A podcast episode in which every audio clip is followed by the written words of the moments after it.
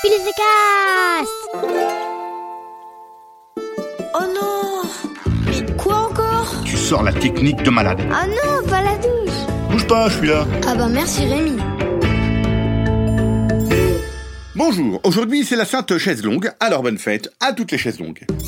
Chère écoutrice, cher écouteur de podcast, tu fais bien d'écouter des podcasts parce que c'est bon pour la santé. La santé du cerveau, la santé des cheveux, la santé des pieds.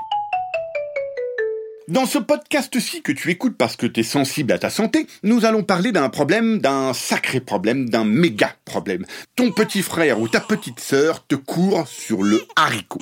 C'est pas possible Celui-là ou celle-là qui partage ta vie et parfois ta chambre, t'assomme, te bassine, te file de l'urticaire, t'embête, t'empoisonne la vie, te tape sur les nerfs, t'escagasse, te fatigue, te gonfle, te dégonfle, mais surtout celui-là ou celle-là te court sur le haricot. Mais j'en ai marre Alors bien sûr, ce petit frère ou cette petite sœur, tu l'as déjà attaché par les pieds au-dessus d'une mare infestée de crocodiles. Bien sûr, tu as déjà recouvert ton petit frère ou ta petite sœur de miel avant de le ou la pousser dans une ruche pleine à craquer de 250 000 abeilles. Bien sûr, tu lui as déjà fait un gâteau aux crottes de nez, aux vieux pansements, aux pommes pourries, aux camemberts puants et aux cheveux sales. Bien sûr, tu l'as déjà attaché à un arbre pendant 24 heures avec des écouteurs dans les oreilles et une chanson bien pourrie à fond la caisse. Et moi je clash comme si, clash comme ça. Bien sûr, tu lui as déjà fait manger des limaces en lui faisant croire que c'était des fraises. Et bien sûr, tu lui as déjà rempli la bouche de sel pendant que il ou elle dormait. C'est dégoûtant Mais ton petit frère ou ta petite sœur te court toujours sur le haricot et il n'y a rien à faire, sauf bien sûr écouter mes solutions 100% garanties. Premièrement, la première chose à faire, c'est d'aller se plaindre au fabricant. Et le fabricant, dans ce cas-là, c'est tes parents. Tu convoques une réunion extraordinaire dans le salon. Tu expliques aux parents que, ok, c'est bon, t'as bien vu, t'as bien analysé la situation, t'as bien étudié le truc et finalement, tu n'en veux pas de ce petit frère ou de cette petite sœur. C'est bon, les parents, vous pouvez la rapporter au magasin, on n'en a plus besoin. Merci, bonsoir, et si on avait un chien plutôt? Alors là, bien souvent, les parents, ils répondent que c'est pas possible, que le frère ou la sœur a été téléchargé et qu'on peut pas rendre les trucs téléchargés.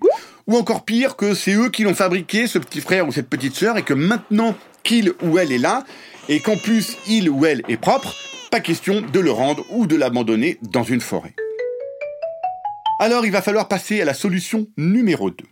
Vendre ton petit frère ou ta petite sœur toi-même. Pendant une brocante dans ton quartier ou sur internet, c'est toi qui vois.